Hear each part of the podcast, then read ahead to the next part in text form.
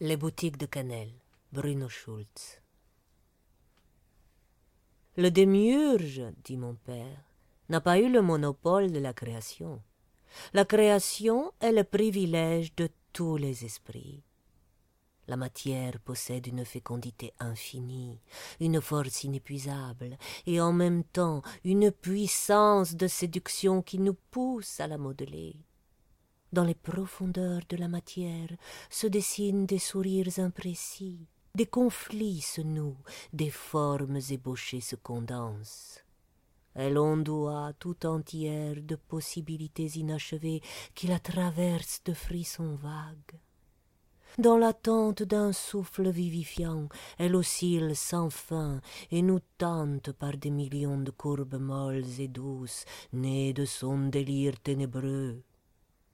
Privée d'initiative propre, malléable et lascive, docile à toutes les impulsions, elle constitue un domaine sans loi, ouvert à d'innombrables dilettantismes, à la charlatanerie, à tous les abus, aux plus louches manipulations démiurgiques.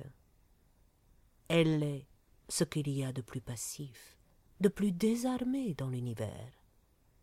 Chacun peut la pétrir et la façonner à son gré.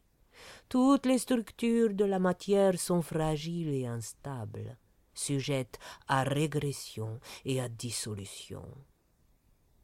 Il n'y a aucun mal à réduire la vie à des apparences nouvelles. Le meurtre n'est pas un péché. Ce n'est souvent qu'une violence nécessaire à l'égard de formes engourdies et réfractaires qui ont cessé d'être intéressantes. Il peut même être méritoire dans le cadre d'une expérience importante et curieuse. On pourrait en faire le point de départ d'une nouvelle apologie du sadisme. Mon père ne tarissait pas dans sa glorification de cet élément extraordinaire.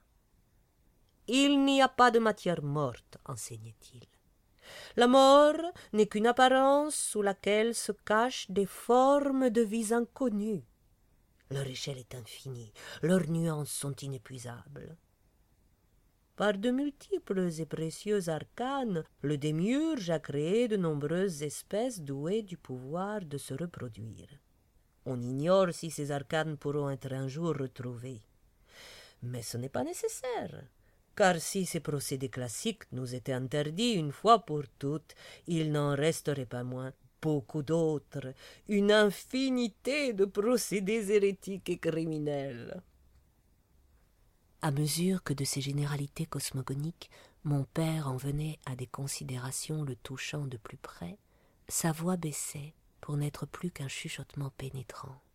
Son exposé devenait de plus en plus laborieux et confus, et il se perdait en des régions de plus en plus conjecturales et dangereuses. Sa gesticulation prenait alors une sorte de solennité ésotérique. Il fermait un œil à demi, appliquait deux doigts à son front, et l'astuce de son regard devenait extraordinaire. Subjuguant ses interlocutrices, pénétrant de son regard cynique leurs réserves les plus intimes, il atteignait au plus profond d'elles-mêmes, les poussait dans leur dernier retranchement et les divertissait d'un doigt ironique jusqu'à ce que jaillisse d'elle un éclair de compréhension et de vie. Sans résister davantage, elle marquait ainsi leur accord et leur complicité. Les jeunes filles restaient assises, immobiles, la lampe filait, le drap avait depuis longtemps glissé de la machine à coudre qui tournait à vide, ne piquant plus que le tissu interstellaire que la nuit du dehors déroulait à l'infini.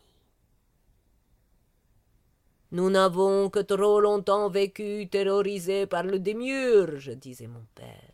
Trop longtemps la perfection de son œuvre a paralysé notre propre initiative. Mais nous ne voulons pas entrer en compétition avec lui. Nous n'avons pas l'ambition de l'égaler. Nous voulons être créateurs dans notre propre sphère plus basse. Nous aspirons aux jouissances de la création, en un mot à la démiurgie.